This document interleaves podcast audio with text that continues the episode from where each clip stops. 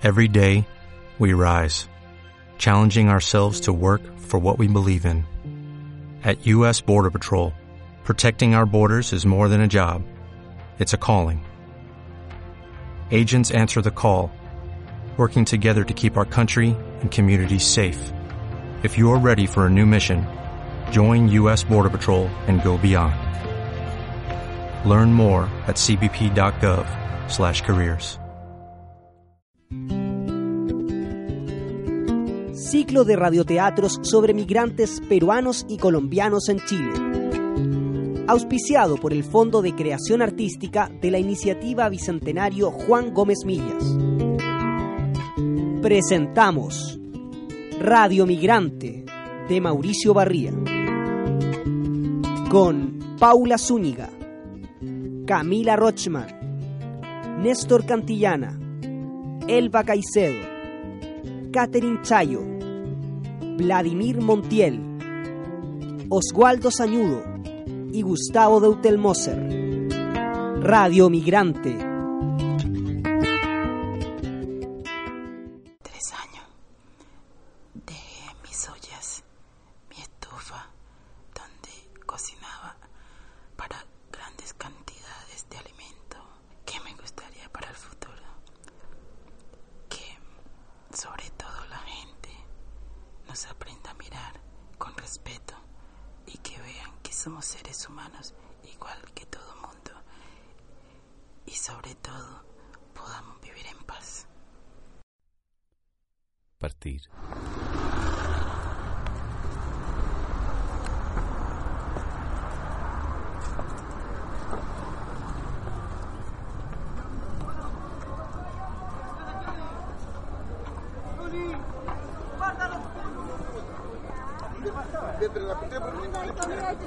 hay comida.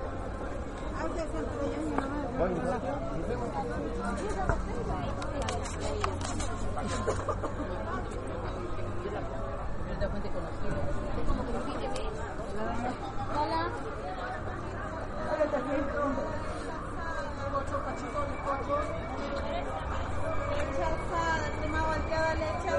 Cachito de manteca, bizcochito Chicharrones. caliente, para rellena. Cachito, rico cacho. Vino caliente, caliente, caliente. Vino caliente, vino caliente. Hay comida, hay tamales, hay comida. Hay comida, hay comida, hay comida, hay comida, hay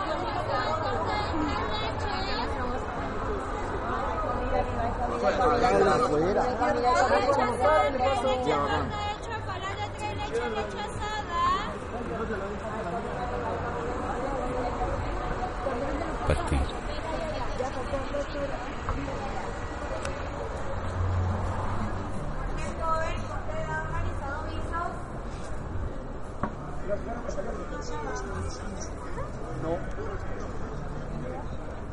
Por qué no?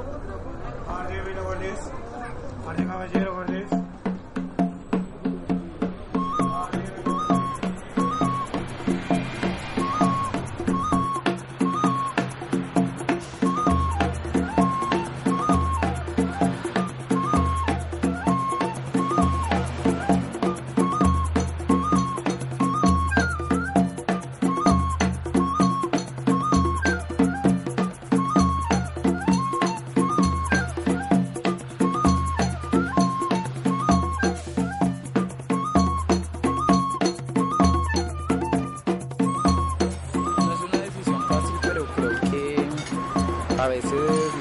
De la vida o a veces el a veces las, la- la- la- las situaciones a veces que uno tiene que pasar que lo hacen entrar en razón de pararse uno en un momento y pensar realmente yo qué estoy haciendo con mi vida, yo qué quiero con mi vida.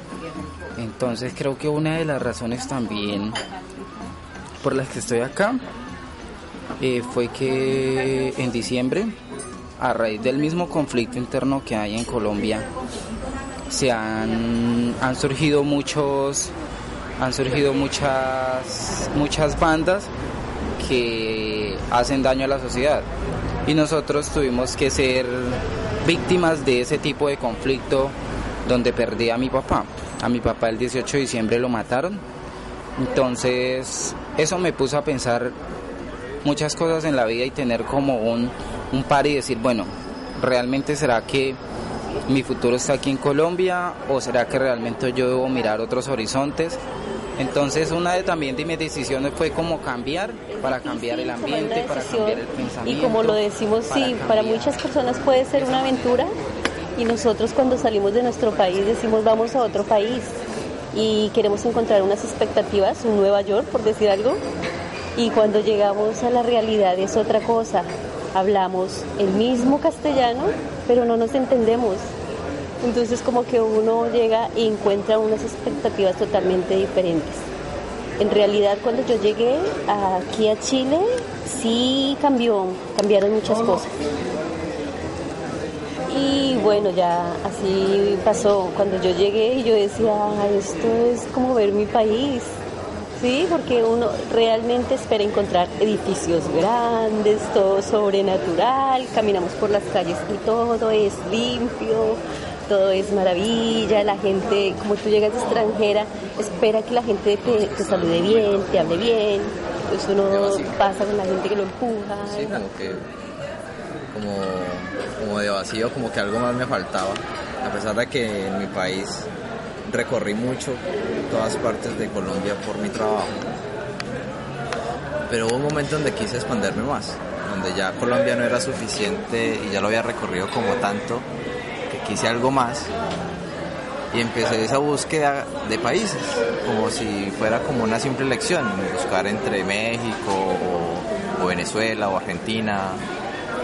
Y de cierta manera llegó Chile, en donde eh, se me abrió la oportunidad y me ayudaron a venir a Chile eh, por mi trabajo. me trajo a Chile? Yo pienso que que me trajo a Chile porque eh, viene, como yo siempre he comentado, yo tengo una hija que se vino primero y sí vino buscando como el sueño, como siempre la gente dice, bueno, la oportunidad que hay en Chile en su momento. Y ella estando en Chile decide tener un bebé y ya ella me dice, ma, ¿por qué no te vienes? Porque de todas maneras yo siento que... Ya, yo para tomar la decisión de venirme fue porque una amiga me dijo, ¿sabe qué? Vámonos para Chile. Allá están eh, pagando bien el trabajo y fuera de eso vamos a tener, vamos a ganar cuatro veces más de lo que se gana acá. Entonces, claro, uno en su mente cree que es así. Obvio, si me lo dice una amiga, obvio que es así. Entonces ya vendí mis cosas, todo, regalé, vendí, hice y deshice. Y me dije, me voy para Chile. Llegué, a los cuatro días ya estaba llorando por las calles de Chile. Ya no sabía ni qué hacer, no podía hablar con mi familia porque la plata se me había acabado, porque se me acabó muy rápido, porque aquí es más costoso todo. Entonces como que entró el momento de ¿qué hago? ¿Qué decisión tomo? Me voy, me quedo, mi familia está allá, yo lloraba y sufría porque nunca me había separado tanto tiempo de mi familia. Entonces, pero también como que eh, de pronto tiene uno un poco de orgullo y decir, no, pero devolverme con las manos vacías y llegar como que aquí estoy. O sea, son cosas que uno, eh, y en ese, como decimos en, Colombia, en, esa loca aventura, en ese viaje de desprenderme de mi familia, de soy hijo único, eh, mi mamá es sordomuda, eh, mi mamá depende de mí, mi papá no me reconoció nunca, no tengo ni el apellido de él. dejarla de, después de tanto tiempo, que solo depende de mí. Y fue como no tanto despegarme de ella, porque ya lo había hecho, porque en Colombia ya había viajado por varias regiones y, y ya me había separado de ella muchas veces, pero fue distinto esta vez, aunque la distancia ya había, pero cambiar un país era ya un cambio y un alejamiento mayor con ella, donde no es fácil hablar con ella por teléfono, eh, donde el único medio de comunicación con ella de pronto sea una videollamada, donde ella me mira a la cámara y me lee los labios por la cámara. y intentar comunicarme con ella casi todos los días o por lo menos escucharle la voz o que ella me escuche la voz, así de pronto no nos entendamos mucho o ella no me entienda mucho qué me está diciendo. Quizás fue esa la parte más difícil de, de, salir, pero igual, siempre igual con el deseo de que en parte lo que hago es para ella, en gran parte lo que hago es para ella, para eh, tener dinero, enviarle dinero.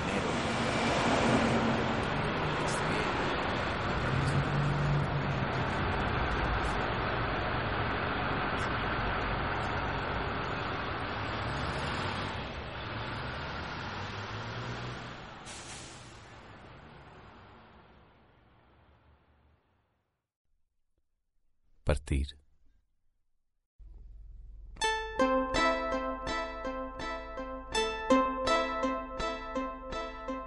algo de ropa, una caneca de aguardiente, la camiseta de América de Cali, algunas fotos, un par de pantalones de Diolén, algunos datos de Santiago, fotos de la familia, un CD de música peruana, una olleta para preparar chocolate y su molinillo, unas cartas de mi madre, cuadros típicos de Haití, música para bailar el sub muchos libros de política y cultura haitiana, mucha pena, muchos sueños, mucho dolor, una muda de ropa, piezas de madera, una cobija de lana que tejió mi abuela, un joyero de porcelana, una plancha, la batidora de mano, adorno de porcelana, condimentos peruanos, algo de ropa. Una caneca de aguardiente, la camiseta de la América, algunas fotos, algunos datos de Santiago, fotos de la familia, un CD de cumbia peruana, una olleta para preparar chocolate y su bolenillo, unas cartas de mi madre, cuadros típicos de Haití, música para bailar el sub, muchos libros de política y cultura haitiana, mucha pena.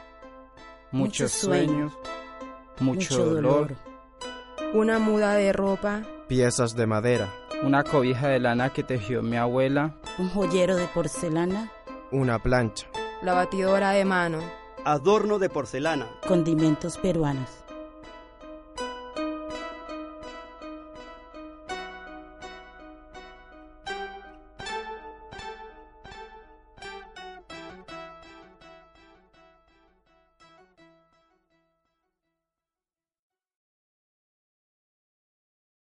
Ayer íbamos arrancando juntos. Ayer íbamos arrancando juntos. Ayer nuestros cuerpos resoplaban entre hedores de frutas recocidas por el sol y basura que se acumula sobre los viejos adoquines de una vieja barriada. Ayer íbamos arrancando juntos en la fresca podredumbre de esa madrugada. que se acumula sobre los viejos adoquines. Concentrados en los dibujos que producen esos viejos adoquines en sus junturas. Ayer íbamos arrancando Las viejas maderas desgarradas y ese sinfín de tejas de zinc que arman la superficie aérea de la pobreza. Ayer íbamos arrancando no había palabras. La podredumbre de esa madrugada. Solo el sonido de nuestros Concentrados en los dibujos que producen esos viejos adoquines en sus junturas. Retumbaban nuestros cuerpos. Y el peso de mi pequeña maleta de cuerina el tintineo de sus enormes aretes de coral. Nuestros pasos se amplifican mientras los ojos de nuestros vecinos comienzan a abrirse como cortinas sobre sus ventanas, a través de sus ventanas, como lamparitas lujuriosas. Las viejas desgarradas y ese concentrados en las formas de esos adoquines. de la pobreza. No nos decíamos nada el peso de esa maleta y sus aretes que volaban sobre su cabeza, el sonido de algunos pájaros y el hedor agrio de la basura. Le digo que se apure. Ella me contesta con una sonrisa. Mi espalda suda. El hedor de miles de pedazos de frutas muertas al sol. Miles de ojos que comienzan a despabilarse a través de sus cortinas. No hay palabras. La madrugada de ese día. Ojos que atraviesan ventanas. Nos apresuramos para llegar al terminal. Pájaros cantan, comienzan a volar. Aretes sobre su cabeza, tintineo de brisa caribeña. El peso de adoquines verdes sobre maletas de barriadas. Tengo un sonido en la cabeza larvas que se enquistan en mi cerebro y no puedo arrancarlas sin que se lo lleven por completo. Tengo un sonido en la cabeza. Ella levanta su mano, me doy vuelta, le grito que nos escribiremos, que pronto la vendré a buscar. Pero no puedo mirarla y solo resplandece su boca diciendo algo que no logro escuchar su boca fija en mí. Fue eso lo que de verdad ocurrió. Tengo un sonido en la cabeza. Recuerdos que perforan mi carne y se están comiendo mi cuerpo. ¿Puedes ver eso? Tú también puedes ver eso. La maleta verde, los adoquines, el olor a fruta podrida. ¿Padeces de la misma enfermedad a los recuerdos? Ella confiaba en mí, mientras los dientes se le caen a pedazos. Ella confía en mí, mientras sus aretes vuelan y dice algo que no alcanzo a entender a través de la ventanilla del autobús. Ella cree en mí. El abuelo la cuidará y antes que su sueño parpadee, yo estaré de vuelta. ¿Fue eso lo que de verdad ocurrió? ¿Fue eso lo que de verdad ocurrió? Viajar. Fue lo último que vi antes de venirme, dejar mis cosas, todo lo que es de cocina, porque como cocinera que soy y ver mi soya, la estufa, donde yo preparaba todas estas grandes cantidades de comida y mirarla por última vez fue bastante fuerte. Tantos recuerdos, pero tantos recuerdos traía la foto de mis hijas y una Biblia, que eso para mí es lo más sagrado.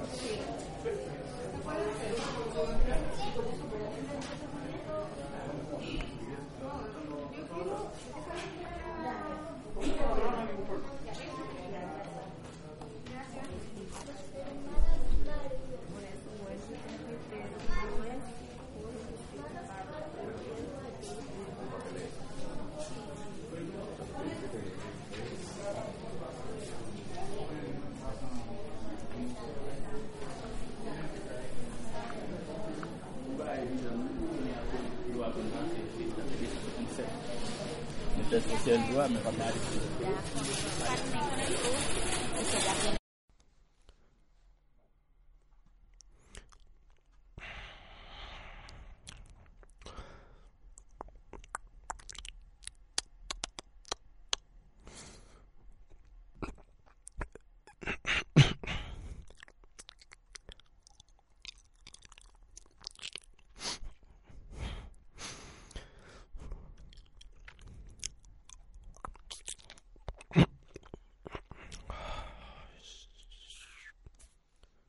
Te dicen negra, sí, po. Negra soy. sí soy negra, pero depende, pero de, te dicen negra, sí, po, soy negra. Sí soy negra porque depende el acento.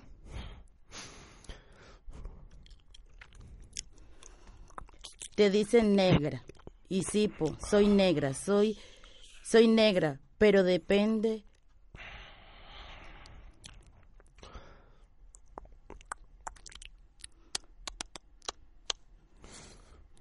Te dicen negra, sí, soy negra. Sí, soy negra, pero depende el acento con que te lo digan negra. ¿Me entiendes? Pero a mí al principio me chocaba porque, ¿sabes? Como cuando, por ejemplo, iba a la feria y las personas que trabajan en la feria me decían, oh, mira una negra, es negra. Pero de repente yo me acercaba y les decía, ¿quieren tocar? y los niños se hacían a un lado y estas personas se acercaban a tratar de tocarme.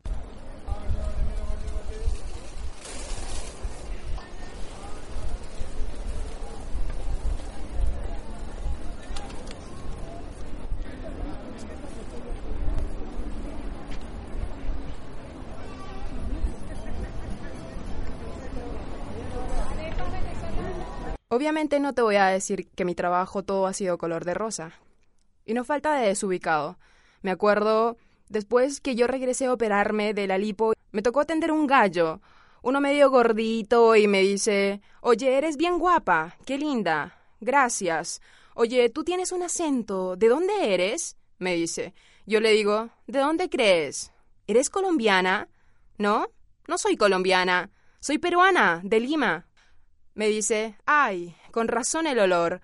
Se le desfiguró la cara entera. Me sentí como que una reacción... Si él hubiera tenido una amiga peruana y, no sé, le hubiera hecho tanto daño que el pobre quedó mal. Me dijo que, con razón el olor. Y yo le dije, ¿perdón? ¿Me estás insultando o es idea mía? ¿Sabes qué le dije yo? ¿Qué te pasa, oye? Toma tu propina y lárgate rápido antes de sacarte de acá, que me molestas.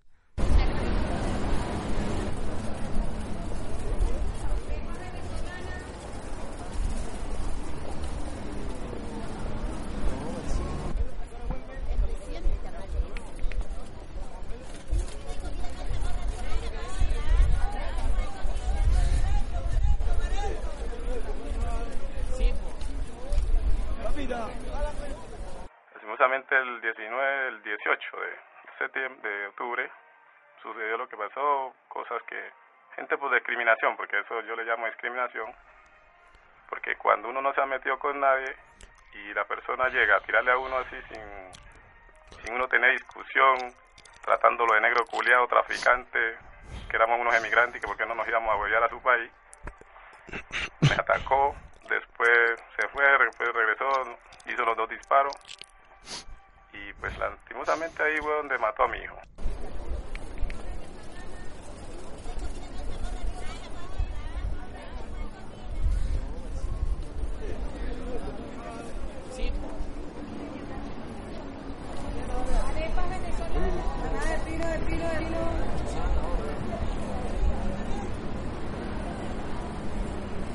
Acá en Chile sí, muchas veces como que yo siempre he dicho de que a veces me subió en la micro y la gente te mira como con ese fastidio, como con esa, o simplemente disimuladamente te empujan, o, o empiezan con el gesto, te dicen todo. Muchas veces no te lo dicen de pronto de palabra, pero con la mirada y el gesto que le hacen le dicen todo. Y me pasó en estos días hace poco, iba, salía yo un metro y una señora, yo iba saliendo y la señora de entraba hacia el metro y me miró con ese odio y me dijo, ¿hasta cuándo? Pero con una actitud y con una arrogancia que yo de verdad que logró como que herir mi sentimiento porque uno dice, ¿hasta cuándo qué?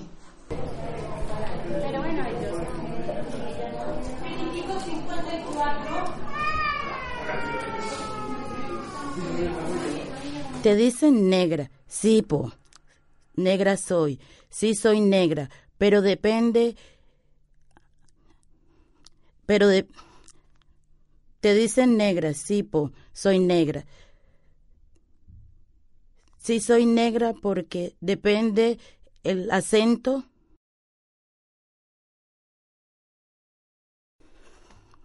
Te dicen negra. Y sí, po, soy negra, soy, soy negra, pero depende.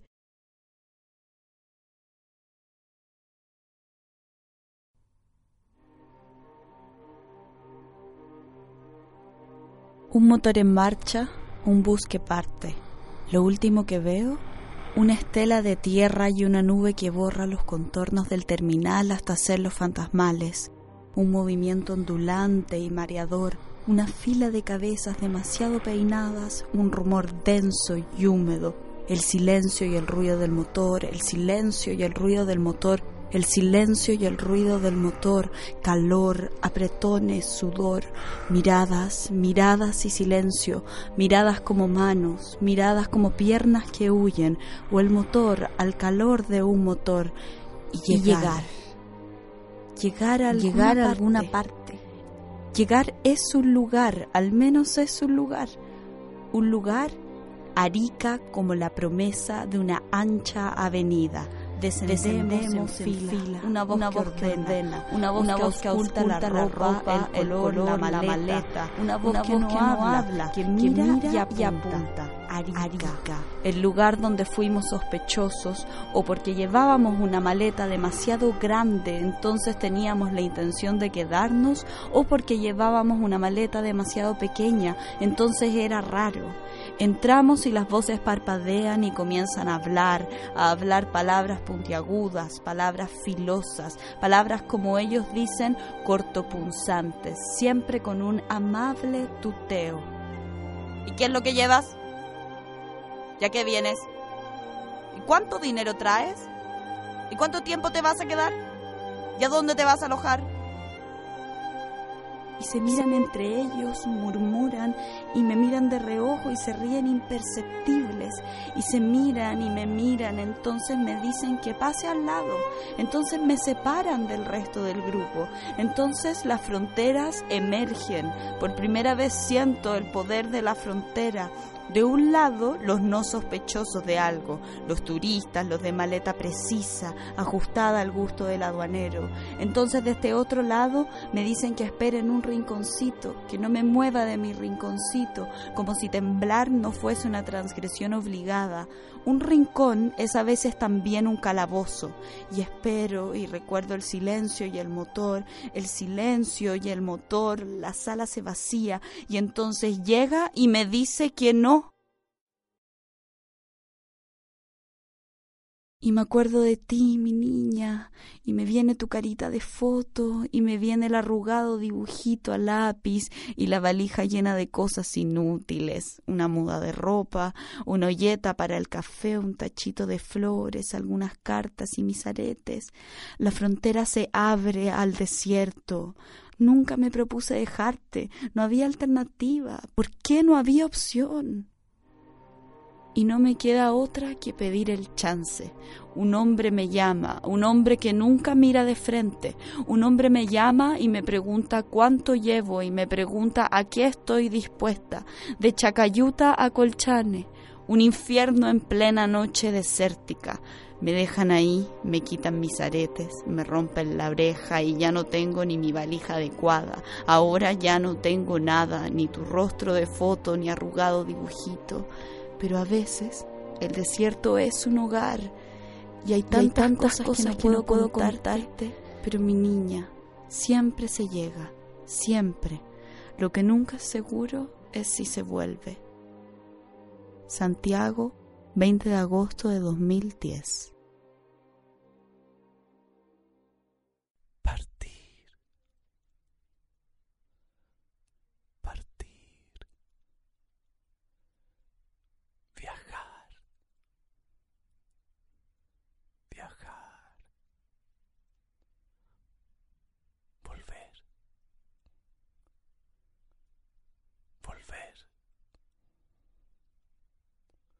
Dejar mis cosas, todo lo que es de cocina, porque como cocinera que soy, y ver mi soya, la estufa, donde yo preparaba todas estas grandes cantidades de comida y mirarla por última vez fue bastante fuerte. ¿Volver?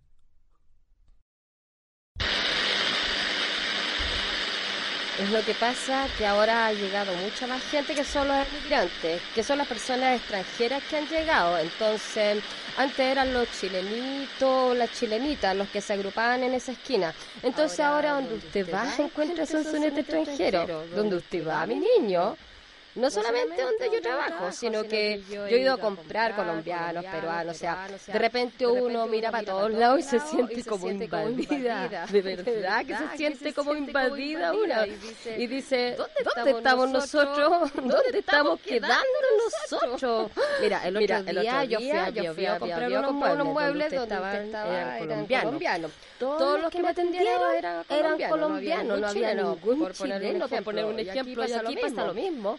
La verdad es que yo ahora es tentación de risa porque donde uno va, donde uno va o donde estoy atendiendo, todos son extranjeros, son peruanos, colombianos. Al principio veíamos muchos chinos, muchos chinos, mucha gente. Ahora ya no se ven tanto, se ven Mira, se ven dos tipos de gente.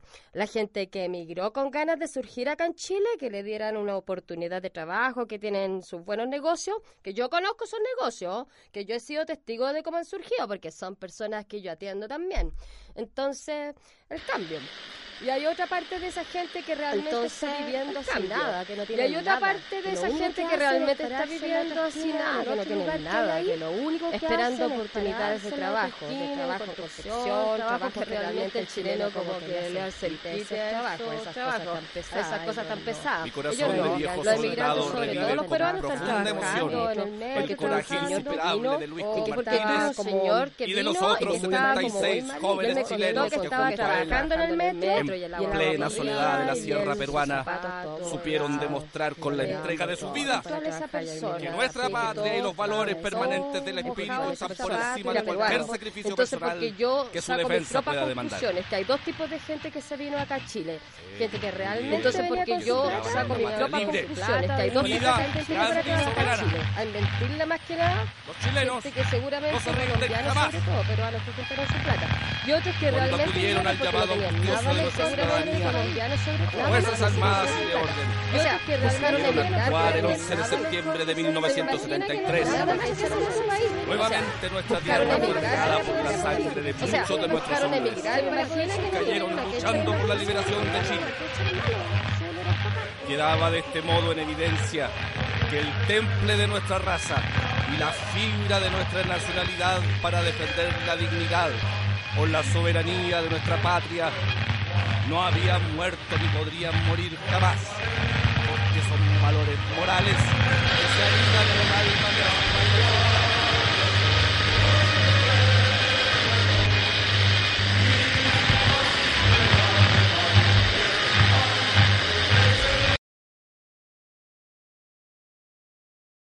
¿Volver?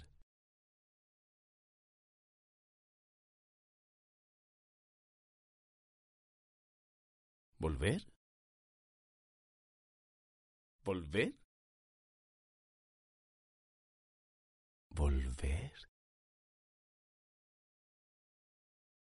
Sí, no, devolverme definitivamente no. Si pensara en irme, pensaría en otro país, pero mira, ya ya arranqué en este, ya sé lo difícil que es arrancar en un país. Irme a otro pienso volver sí, porque viene entonces, eh, darme por vencida yo pienso que acá estoy haciendo una vida hasta, hasta donde da la vida. estoy ahí, apoyando a mi hija con su hijo. Ya el niño es, Todavía chil- es un niño chileno y como que cambiarlo de vida es bastante fuerte y difícil. Para- para subsistir, yo me vine solo. Yo de Colombia me vine solo, me trajeron solo, pues, básicamente. Y ahora, eh, Hay una chica que está en embarazo de mí. No es mi polola, pero es chilena. está en embarazo, está esperando un hijo mío, ya tiene cinco meses, entonces no me he devuelto a Colombia por eso. Porque muchos me dicen, pues devuélvase a Colombia, allá tiene usted donde trabajar y eso. Usted sabe que puede conseguir. definitivamente entendí No, qué me fui. para nada. no. Ni siquiera como planificamos con la persona que me casé. Ni siquiera como planificamos que iba a ser nuestra vida acá. Ni siquiera resultó así. Ni siquiera el tiempo que estimamos de estar aquí después de volver al país. No resultó absolutamente nada. No resultó, no resultó absolutamente nada, no resultó absolutamente nada, no resultó, no resultó absolutamente nada, absolutamente nada, no resultó, no resultó absolutamente nada, no resultó, no resultó absolutamente nada, no resultó absolutamente nada, no resultó, no resultó absolutamente nada, absolutamente nada, no resultó, no resultó absolutamente nada. ¿Volver? ¿A dónde? Si ya no hay dónde. O'Reilly Auto Parts puede ayudarte a encontrar un taller mecánico cerca de ti. Para más información, llama a tu tienda O'Reilly Auto Parts o visita oreillyauto.com.